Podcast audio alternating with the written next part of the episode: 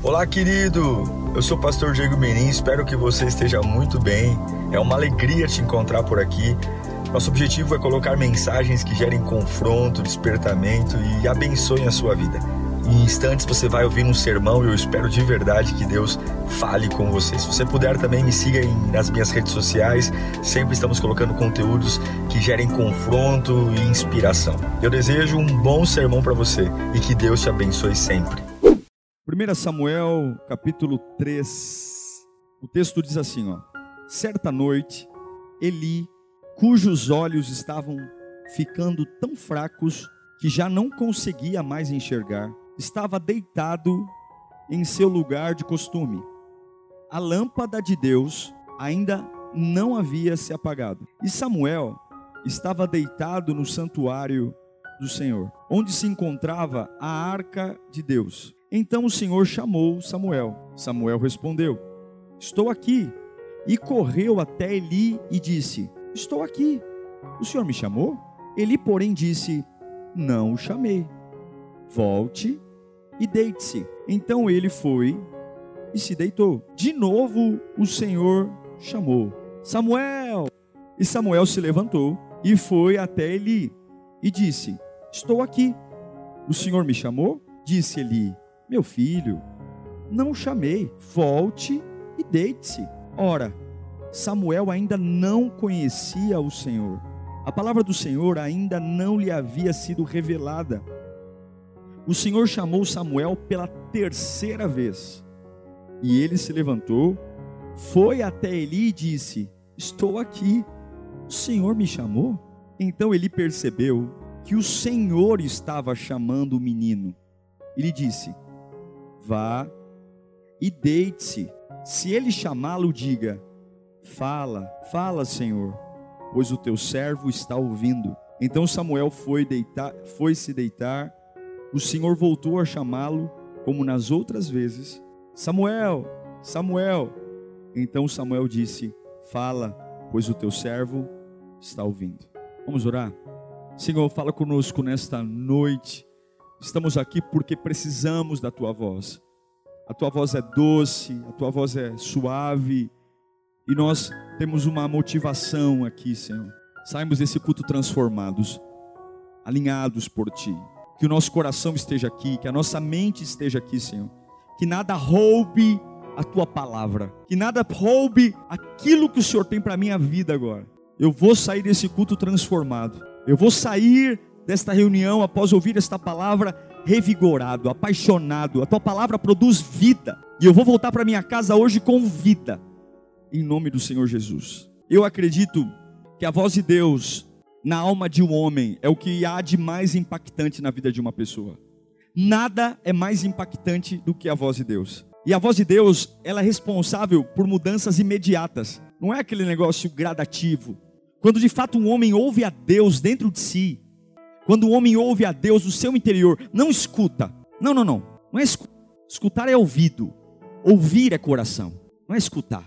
Escutar se ouve todo mundo. A gente ouve o que não presta, ouve xingamento, ouve a agora um homem que ouve a Deus, ele não é mais o mesmo. É impossível ouvir a Deus e ser a mesma pessoa. E é por isso que eu quero que você preste muita atenção nessa palavra. Porque se você escutar essa palavra, sua vida não muda, mas se você ouvir, você nunca mais vai ser o mesmo. O contexto dessa história é incrível. Essa história começa com uma mulher que você conhece, chamada Ana. Essa mulher, ela tem uma realidade difícil. Ela é estéril e por conta da esterilidade, ela é amargurada. E não só amargurada e triste, como ela é ofendida, porque o marido dela tem outra mulher e a outra mulher tem filhos. E além de naturalmente estampar na cara da infértil que a outra é fértil, ela ainda zombava de Ana pela sua esterilidade. Essa mulher não tem filhos e um dia ela decide ir no templo, na igreja, e lançar um clamor tão profundo, tão profundo, que, como se ela pegasse toda a angústia de anos de vergonha, de anos de humilhação, de, de frustração, ela pegou toda aquela, aquela angústia e ela converteu num clamor. No original, diz que a oração de Ana era uma oração de alguém que balbuciava ou balbuciar, que significa? É alguém, é aquela oração que tem muita expressão física, choro, careta, mas não se pronuncia a palavra. Ela fez uma oração tão diferente que ah, parecia para o sacerdote Eli que ela estava bêbada, alcoolizada. Aquela, aquela oração de balbuciar, sem pouca, sem clareza nenhuma de palavras, sem conseguir até colocar em palavra o tamanho da dor. Eu não sei se alguém já passou por isso, de estar tá passando por tantas coisas que é até difícil contar. É até difícil explicar no português o que sente. E a única coisa que você consegue é chorar, sei lá. Ela foi fazer uma oração. A dor fez ela entregar uma oração balbuciada, uma oração sem palavras. A dor tirou de Ana toda a clareza de uma oração. Mas que bom que o nosso Deus não liga muito para as palavras. Que bom que o nosso Deus, até quando a gente não sabe nem expressar o que sente, ele conhece o nosso coração e som do nosso coração. Mesmo numa oração sem palavras, Deus ouve o que ela estava sentindo e o que ela estava entregando. Deus ouve. Quando Deus percebe que o coração dela é um coração que canaliza nele uma confiança, mesmo numa oração estranha, Deus abre sua madre e ela é engravida de um menino que nós conhecemos de Samuel. Samuel é fruto de um milagre. E a Ana fica tão agradecida a Deus por esse milagre que ela diz para Deus que esse menino, esse, essa criança, não seria dela, mas que ela iria entregar essa criança ao Senhor. Meu, eu acho Ana fantástico, porque dificilmente a gente devolve a Deus uma bênção que Ele nos dá, né? A gente pede algo para Deus e quando Deus nos dá, a gente agarra e abraça, é meu, é meu, é meu, é meu, é meu. Ela pediu um filho a Deus. Deus deu a ela um filho e ela pega esse filho e diz: Agora eu vou entregar ele para o Senhor. Não é entregar assim, levar na igreja de domingo, não. Ela mandou o filho ir morar na igreja, morar no templo. Que coração, né? Que exemplo. Será que a gente tem condições de devolver para Deus aquilo que a gente mais pede para Ele? Que exemplo. É lindo o que ela faz. E aí, ela tá tão agradecida a Deus que ela pega o garoto e leva ao templo. Ela chama o sacerdote e diz para ele: Olha, eu quero que meu filho fique aqui, eu quero que ele, meu filho fique a seus cuidados. Essa, essa criança que nasceu de uma oração balbuciada, de uma oração sem palavra, que Deus me ouviu, essa criança, ela é do Senhor, ela devolve. Mas tem um problema aqui. O problema é que a mãe Ana pega essa criança tão desejada e ela leva ao templo para colocar sua, o seu filho nas mãos de um sacerdote. Mas o problema é que o sacerdote estava com problema. O templo estava com problema. O sacerdote Eli, que agora estava recebendo o filho de Ana, era um sacerdote moralmente desequilibrado. Há muito tempo Deus não frequentava aquele templo. Há muito tempo o sacerdote Eli e os seus filhos haviam prevaricado contra Deus, pecado contra Deus, e Deus não manifestava sua glória ali há muito tempo. E agora Ana está pegando o seu filho, o filho que ela pediu a Deus como promessa, e ela leva ao templo diante de um sacerdote que tinha cara de sacerdote, roupas sacerdotais, mas que Deus não estava mais ali. O desejo era colocar o filho dela no lugar para que Deus tivesse acesso ao filho dela. É como se a mãe dissesse: Olha, vou levar meu filho para esse templo, porque, poxa vida, qual é o lugar que Deus mais está? No templo, não é verdade? Poxa vida, o templo é o lugar onde Deus mais aparece, é onde se mais fala de Deus, mas o templo e Deus estava distante daquele lugar. E agora tem um problema. Ela está colocando o filho dela, a promessa, num lugar onde simplesmente Deus não está. Olha, você pode não concordar comigo, você tem todo o direito. Mas eu acredito muito que nós somos muito produto do meio onde estamos vivendo. O meio que a gente vive influencia muito em nós. Sim ou não? Os amigos com quem eu ando, as pessoas com quem eu converso, os lugares que eu frequento, o meio que eu estou inserido me influencia. Imagine Ana pegando o seu filho, que foi gerado numa oração, e agora levando ela a um lugar corrompido, mesmo carregando a placa de templo, para ser mentoreado por um sacerdote corrompido. Veja, os filhos de Eli do sacerdote, na hora das ofertas, eles enfiavam a colher, eles não respeitavam mais as ofertas, eles prevaricavam tinham relações sexuais dentro do templo. Samuel, que era uma promessa, tinha tudo para se tornar um fracasso, porque o lugar onde Ana estava colocando ele era um lugar que Deus não frequentava mais e só tinha mau exemplo, más condutas, rituais furados. E agora Samuel corre perigo, porque ele está sendo inserido no meio de um lugar onde Deus não está. Samuel estava em um lugar onde não havia respeito pela palavra, não havia respeito pela presença de Deus. Samuel corria risco de se tornar um novo Eli, um novo sacerdote fracassado. Um novo sacerdote que não ama Deus. O meio era assim. Samuel agora tinha tudo para se tornar um fracasso porque ele está na casa de um sacerdote fracassado, ele está num templo que fracassou. É complicado isso. É, é difícil você acreditar em, nas promessas de Deus quando o ambiente que você vive não tem nada a ver com a promessa. Veja, Ana diz: Samuel vai servir a Deus. E o ambiente onde ele está é um ambiente que não serve mais a Deus. É conflitante quando você vê o ambiente que você está e ouve as promessas de Deus. Por exemplo, filhos de pais fracassados no casamento, muitos dizem que há uma probabilidade muito grande de fracassarem também no seu casamento. Filhos de pais alcoólatras, há uma tendência muito grande de se tornarem alcoólatras. Filhos criados por sacerdotes fracassados, há uma tendência muito natural que se tornem também sacerdotes fracassados. Samuel está num ambiente sem esperança. Mas eu quero te ensinar uma coisa: todo ambiente é sem esperança. Todo ambiente é o mesmo até a hora que Deus fala. Todo ambiente é igual, é sucessivo, é repetitivo, é maldito. Todo ambiente cria aquela linha sucessória de destruição até o dia que Deus fala. A hora que Deus fala, não importa quão sujo esteja, não importa quanto tempo vem as maldições, a hora que Deus fala e alguém ouve, tudo muda. E o maior desafio é ouvir a Deus. Porque quando Deus se apresenta, tudo muda. Deus muda o passado, Deus muda o presente e te dá futuro. O maior desafio é ouvir a voz de Deus num ambiente que me remete a uma vida fracassada. Samuel é um garoto, ele é um menino, ele não conhecia nem a Deus ainda. Ele não sabia o que era vida, ele não sabia o que era trabalhar, ele é imaturo, ele é inexperiente, e o ambiente onde ele está é um ambiente péssimo, frio, abatido, morto, um sacerdócio sem vida, um templo vazio. Um templo não é marcado por cadeira, por som, um templo tem que ser marcado pela visitação da presença de Deus. O templo pode ter ar-condicionado, o templo pode ter cadeira, o templo pode ter painel de LED, mas se Deus não estiver, é casa de show, é boate, é qualquer coisa. O que torna o lugar a casa de Deus é a presença de Deus. Aquele lugar era tudo, menos a casa de Deus. Deus não estava ali. E veja qual é a loucura desse texto. A loucura desse texto é que nesse lugar abatido, frio, nesse lugar onde Samuel tinha tudo para se tornar um sacerdote mequetrefe, um sacerdote corrupto, porque o professor dele era corrupto. Um menino que foi gerado em oração, que é lançado no templo abandonado, mas agora, no meio de um ambiente podre, Deus fala. Deus vai até o quarto onde o menino está dormindo. Ele é um garotinho só. E Deus vai até o quarto onde ele está. O fracasso existe até a voz de Deus chegar. A ruína existe até Deus começar a falar. A maldição perpetua até Deus começar a falar. A crise existe até Deus abrir a boca. Porque a hora que Deus abre a boca, aquilo que persiste para de persistir. Aquele ambiente de templo falido, corrupto, Agora, no quarto onde o menino está dormindo, Deus fala com ele. Deus fala para quebrar um sistema. Nessa época, Deus quase não falava. E quando falava, ele falava no Santo dos Santos. Só o sumo sacerdote, uma vez por ano, podia ouvir, passando pelo véu. Mas para alcançar você, Deus quebra até o protocolo e ele vai falar no quarto do menino.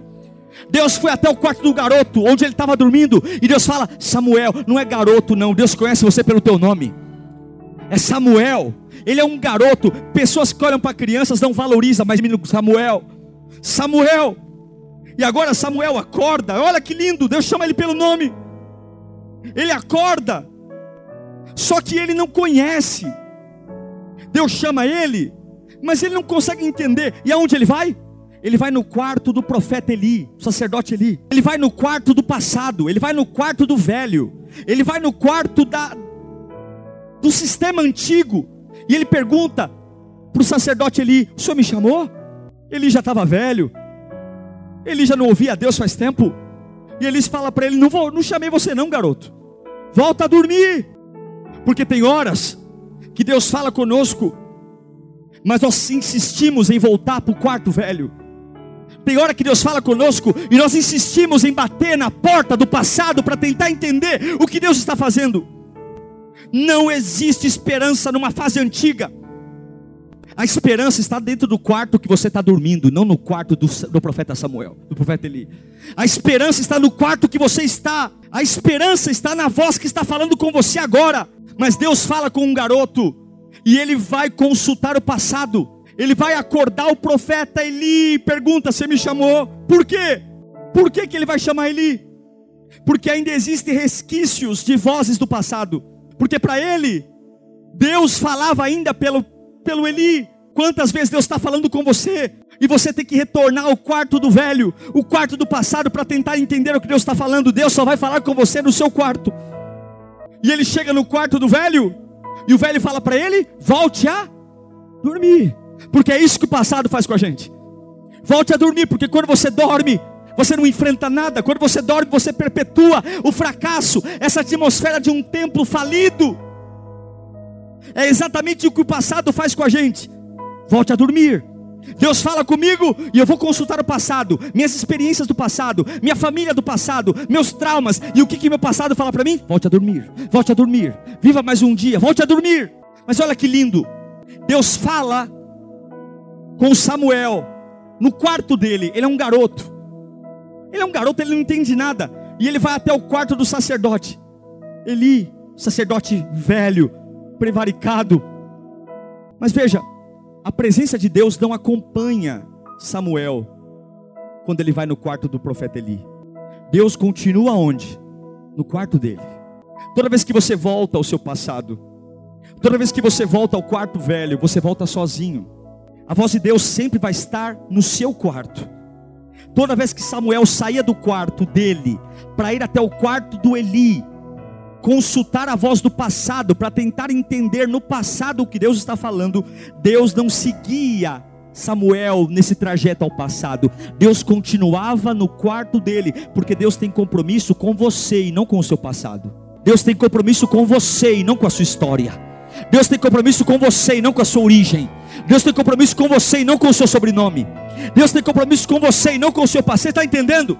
Se você quer voltar ao passado para tentar entender algo, você vai voltar sozinho, porque Deus tem compromisso com você e no seu quarto. No seu quarto, a voz de Deus não acompanha. Deus continua chamando ele, falando com ele, mas no quarto. Você não pode ouvir a Deus no quarto do passado. Você não ouve a Deus do quarto do velho. Você não ouve a Deus do quarto do lugar onde você veio. Você não ouve a Deus quando você precisa ou se alimenta da atmosfera que você vive.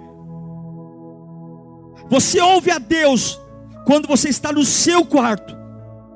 Toda vez que ele vai falar com Eli, ele não entende nada. Nem Eli, nem ele. Porque o passado é surdo para a voz de Deus. Deus está falando com muitas pessoas aqui há muito tempo. Mas tem gente voltando para as experiências antigas, voltando para o quarto de Eli. E a única coisa que o passado diz para você é: vai dormir. Durma para que esse dia passe logo, para que você acorde outro dia sem saber nada. Mas Deus continua no seu quarto. Olha, irmãos, mesmo Samuel, por três vezes, voltando ao quarto do profeta Eli, Deus não desistiu do garoto. E Deus continuou no quarto dizendo: Samuel, Samuel, Samuel, Samuel. Eu não sei quantos aqui já saíram e voltaram ao passado várias vezes, mas Deus está no mesmo lugar, chamando você com o mesmo carinho, chamando você do mesmo jeito, chamando você pelo seu nome. Deus continua falando da mesma forma, Ele continua chamando porque Deus não abandonou você porque o ambiente está frio. Deus não abandonou você porque o ambiente está prevaricado. Deus não tem um compromisso com o teu passado, Ele tem um compromisso com você. Pare de visitar o quarto do passado. Por três vezes o garoto não entende que Deus está ali no quarto. Por três vezes ele vai acordar o profeta. Eu quero dizer que mesmo que você tenha falhado, mesmo que você fale, puxa pastor, eu estou aqui na igreja, me batizei, eu estou sempre voltando alguma coisa. Talvez a igreja desista de você. Talvez algumas pessoas não tenham mais paciência com você. E não culpe as pessoas, porque tem vezes que é difícil ter paciência com a gente. Não cobre das pessoas o amor que Deus tem por você. Nem todo mundo vai te amar como Deus te ama. Quer dizer, nem todo mundo, não, ninguém vai te amar. Tem gente que realmente não vai ter paciência, e eu digo para você ainda, com razão. Tem gente que vai lavar as mãos. E não é porque te odeia. É porque a Bíblia diz que não adianta eu ganhar o mundo inteiro e perder a minha alma. E vou dizer uma coisa: se eu tenho um amigo se eu tenho um conhecido e esse camarada ou essa pessoa começa a ser tóxica na minha vida espiritual, eu me afasto dessa pessoa. Porque não adianta eu ganhar o mundo inteiro e perder a minha alma. Mas que bom que Deus é poderoso. E mesmo eu voltando para o passado várias vezes, Ele continua não no meu passado, mas no meu quarto. Samuel, Samuel, Samuel, Samuel, Samuel. Samuel volta a deitar-se e a voz está lá: Samuel, Samuel, Samuel. Olha, queridos, ninguém está procurando um garoto, ninguém está procurando você. As pessoas estão procurando o que você carrega. Todo menino é, é um garoto, mas um menino, quando manifesta a glória de Deus, é diferente se você não manifestar o que você carrega, o mundo vai ignorar você. Porque sem manifestar o que você carrega, nós não significamos absolutamente nada.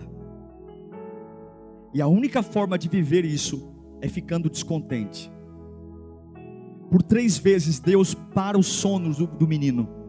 Ele volta do quarto do passado com uma resposta. O que, que ele volta do quarto do passado?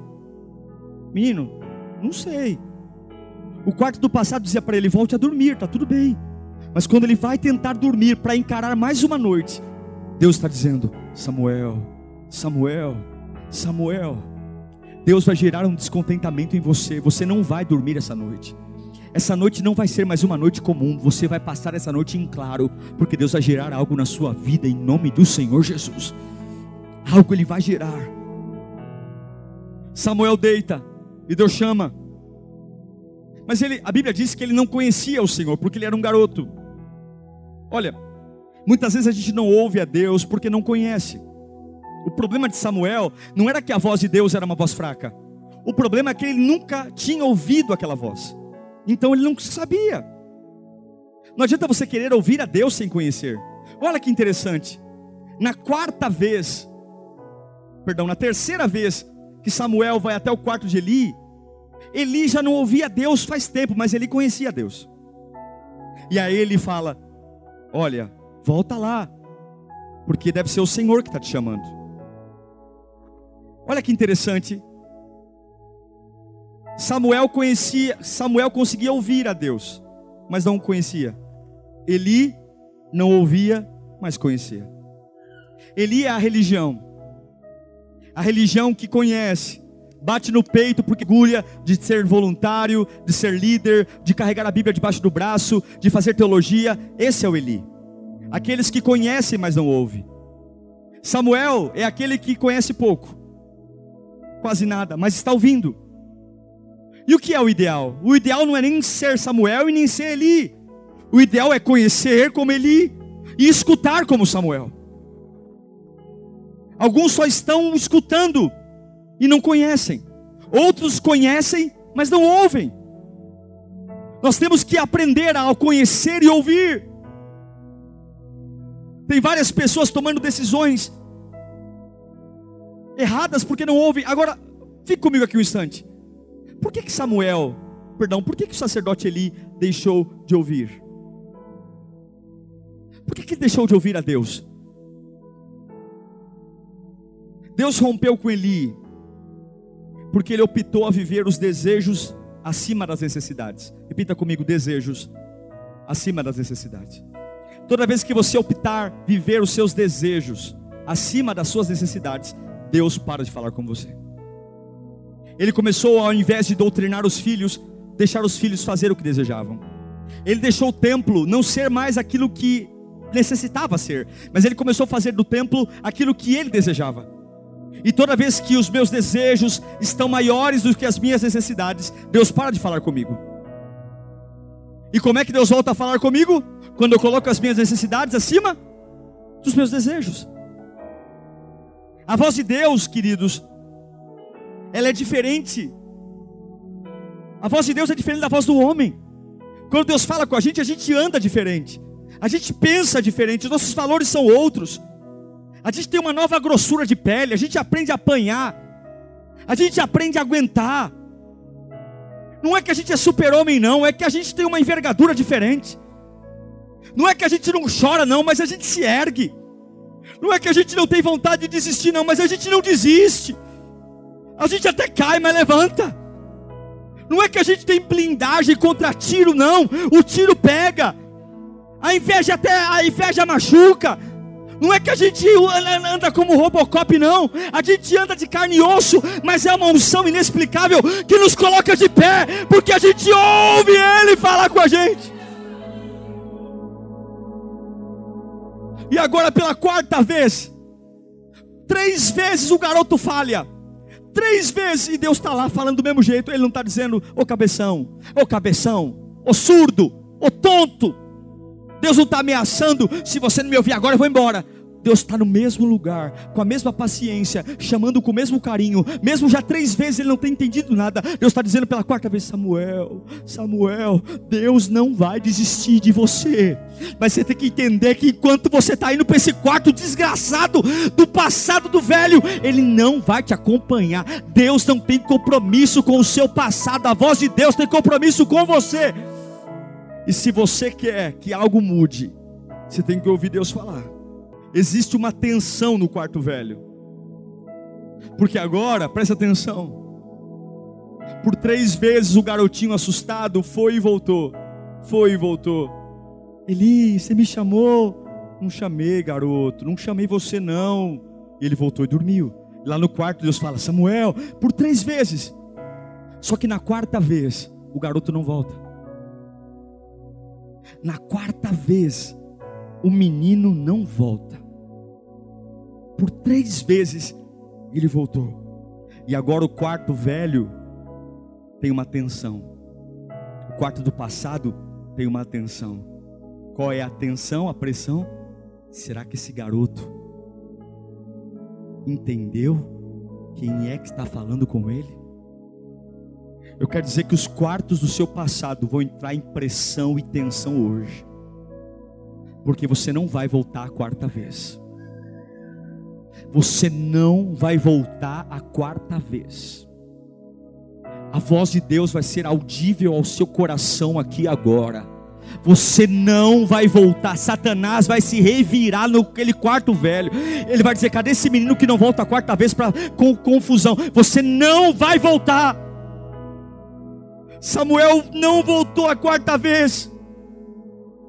Ele não voltou para consultar o velho, porque agora ele olhou para Deus e disse: Fala, fala, porque agora estou ouvindo. Deus vai chamar você de um jeito diferente. Olha que interessante. Tudo isso aconteceu à noite. A noite sempre para nós é um sinônimo de dificuldade, escuridão, né? a escuridão é um problema, é o medo, o dia sempre é, é, remetido como esperança e a noite como um problema. O próprio salmista diz que o choro dura uma noite e a alegria vem pela manhã. E, e a noite é a noite que o garotinho Samuel vai correr para o quarto do passado. É quando está tudo em trevas que a gente quer dividir a cama com alguém. É quando a vida está em trevas que a gente quer se apegar a alguma coisa para enfrentar a dureza da noite. A dureza de uma noite que acabou o dinheiro, acabou o apoio da família, a noite da doença. A gente quer um quarto que não seja o nosso, para dividir a dureza da noite com alguém. E a única coisa que os quartos que estão ao lado do seu vão dizer para você na noite escura: é, vai dormir. Deixa mais um dia ser como está. Deixa esse sistema desse templo fracassado continuar mais um dia. Vai dormir. Mas o Espírito está falando ao seu coração aqui hoje. Nesta noite você não vai dormir. Porque Ele vai continuar chamando o teu nome até você acordar e entender que acabou. Deus está quebrando um sistema de fracasso na tua vida hoje. Deus está quebrando um sistema de destruição na tua vida hoje. Deus está quebrando um sistema que tem perpetuado por gerações hoje aqui na sua vida. Deus está quebrando. E por mais que o teu coração quer um quarto ao lado para você te, se acalmar, Deus está falando: fica no quarto. Fica no quarto. Passe essa noite fria onde você está. Passe essa noite fria sem se vender. Passe essa noite fria sem tomar cachaça. Passe essa noite angustiante. O ambiente é frio, mas o ambiente é frio até eu falar. O ambiente é doído até eu falar. O ambiente é precário até eu. Fica onde você está. Fica onde você está, porque tudo isso não funciona até eu abrir a boca. Deus está arrebentando sistemas de morte na vida de muitas pessoas aqui hoje. Eu creio no poder do Evangelho. Eu creio no poder da palavra. Permaneça no quarto, Samuel.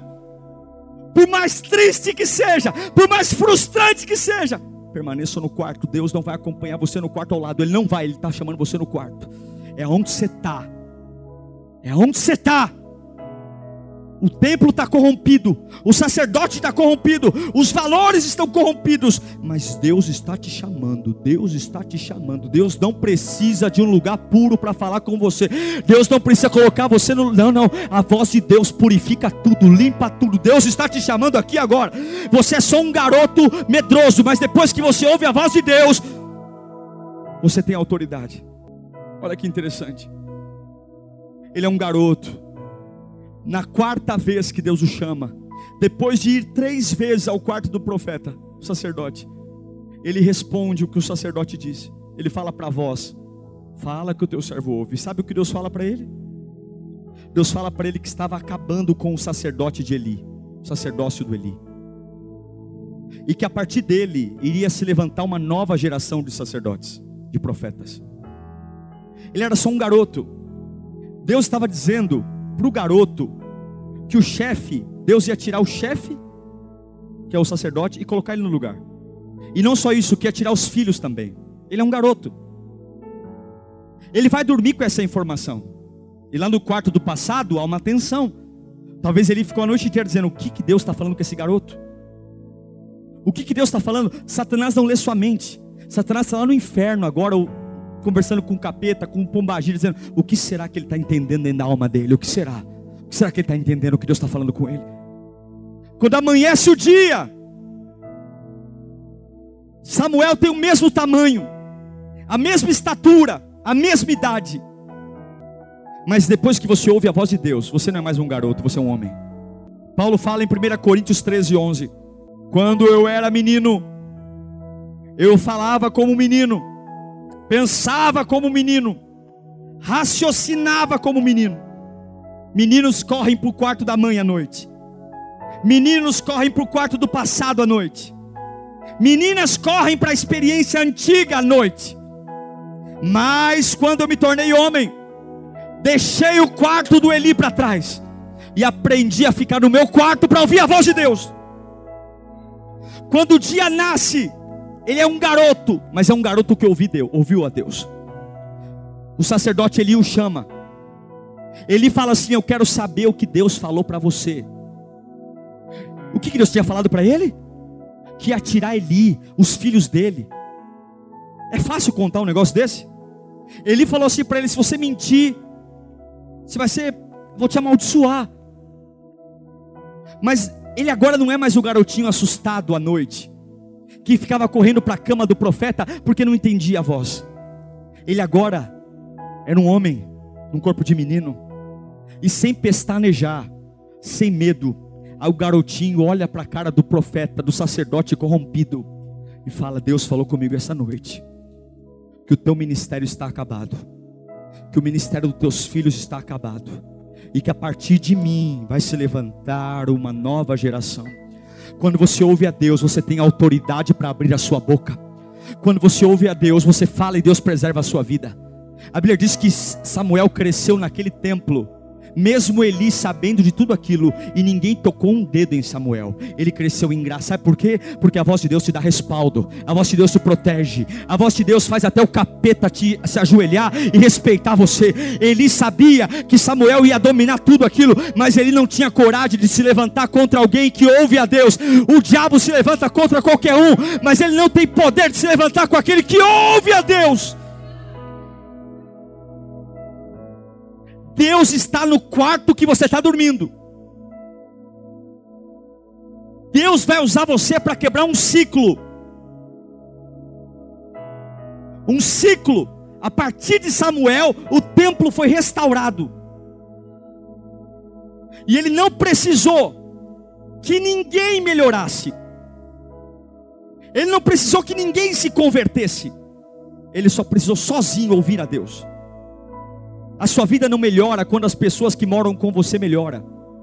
A sua vida não melhora quando as pessoas que trabalham com você melhora. E nem muito menos quando o ambiente melhora. A sua vida melhora quando você ouve Deus no lugar que você está.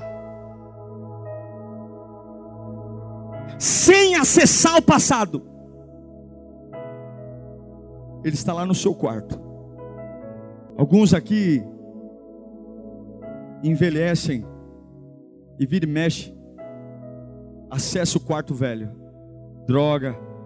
Alguns já tiveram muitos relacionamentos, divórcios, crises.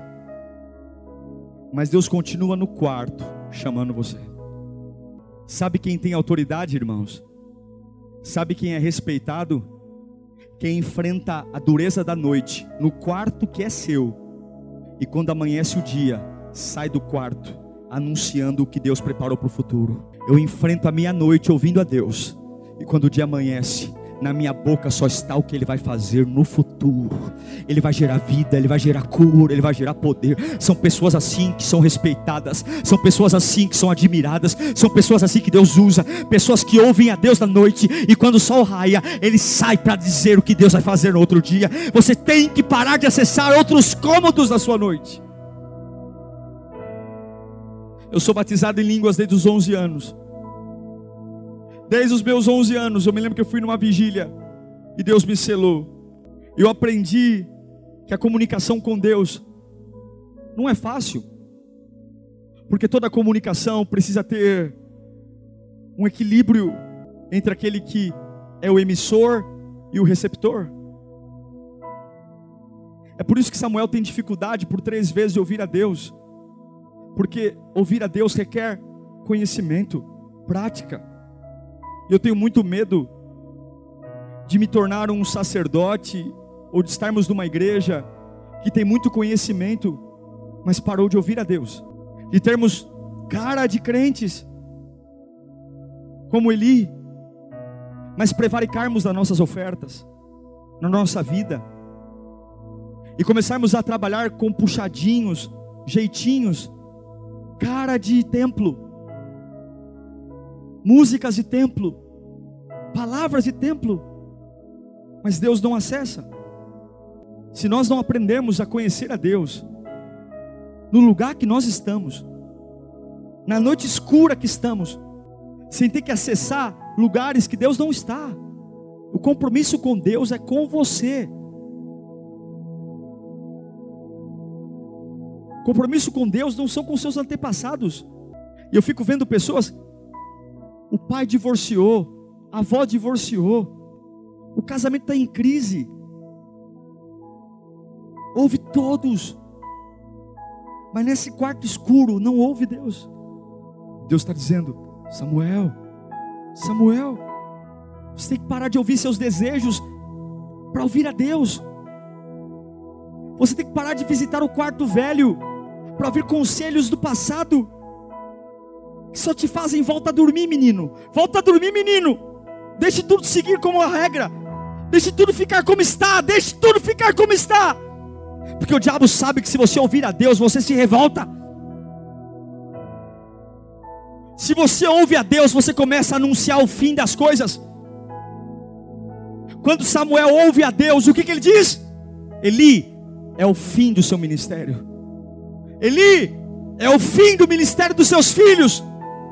Quando você ouve a Deus no seu quarto escuro, você tem autoridade para começar a anunciar o fim daquilo que tem que acabar.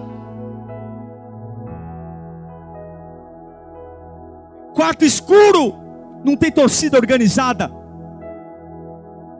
Quarto escuro, ninguém entende porque a voz de Deus é para você ouvir. Quarto escuro, não tem grupinho de amigo. É você e Deus, Deus e você. É no secreto. É no quarto, Samuel. Fica nesse quarto e abre o ouvido. Fica nesse quarto de hospital e abre o ouvido. Fica nesse choro, nesse banheiro e abre o ouvido. Fica no meio dessa situação e abre o ouvido. O templo não precisa ser restaurado para Deus falar com você. Você só precisa abrir o ouvido. As coisas não precisam melhorar para Deus falar com você. Você só precisa abrir o ouvido. Não precisa ter dinheiro na conta bancária para Deus falar com você. Só precisa abrir o ouvido. Porque quando você ouvir a Deus, a hora que a noite passar, se prepara que você vai anunciar a falência de todo o sistema do diabo na sua vida. Eu profetizo que Deus vai usar você como um porta-voz de falência daquilo que o diabo tem feito. Você vai ouvir a Deus a sua noite escura. Eu sei que alguns aqui são novos na fé, mas comece a se interessar pelo reino, comece a orar, comece a ler a Bíblia, comece a orar com firmeza, comece a levar Deus a sério, sai de cima do muro e decida ter uma vida cristã genuína, decida ter uma vida cristã de santidade, decida ter uma vida cristã sem arame, sem durepoques, mergulha no reino de Deus, mergulha e comece a ouvir a Deus na noite escura, comece a ouvir a Deus ali, ó, sem querer acessar o passado, sem querer acessar Trambique, e fica ali, porque a hora que Deus falar com você, você vai receber autoridade, você vai sair daquele quarto que você ouviu a Deus e você vai olhar para aquilo que faliu, para aquilo que corrompeu e dizer: a partir de agora, Deus vai dizer: acabou, acabou o divórcio da minha família, acabou as drogas da minha família, acabou o álcool na minha família, acabou a pedofilia, acabou. Eu sou levantado para dizer a falência do que o diabo fez e o novo tempo para a glória de Deus. Aleluia! A voz de Deus te dá autoridade. Não é grito, não. A voz de Deus te dá autoridade. Ele é um garoto. E Samuel, e Eli, perdão, aqui eu encerro. Eli olha para o garotinho, baixinho, e fala assim: ó. Amém. Que assim seja. Que a tua estatura não é quanto você tem de altura, carro, casa. Você é respeitado pelo quanto você repercute a voz de Deus. Pare de querer ter autoridade aos olhos dos homens. Comece a ouvir a Deus e você vai se encher de autoridade. Os demônios vão sair correndo da sua frente. Portas que ninguém nunca abriu, você vai abrir pelo poder do Evangelho. Você vai ter uma envergadura que vai tomar pancada e vai envergonhar aqueles que te chicoteiam porque bate você não cai.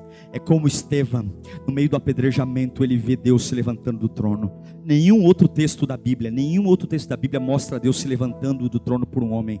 A única vez na Bíblia que Deus se levanta do trono é no apedrejamento de Estevão. Enquanto as orelhas, os, o rosto, a cabeça está sendo esmagada por apedrejamento, ele está tendo uma visão celestial que você e eu nunca sonhamos em ter. O próprio Deus se erguendo do trono para o receber em glória e majestade. Se você entender que você pode ouvir a Deus no seu quarto escuro, não consultando mais o passado, Deus vai te dar autoridade para pisar a cabeça de serpentes e escorpiões.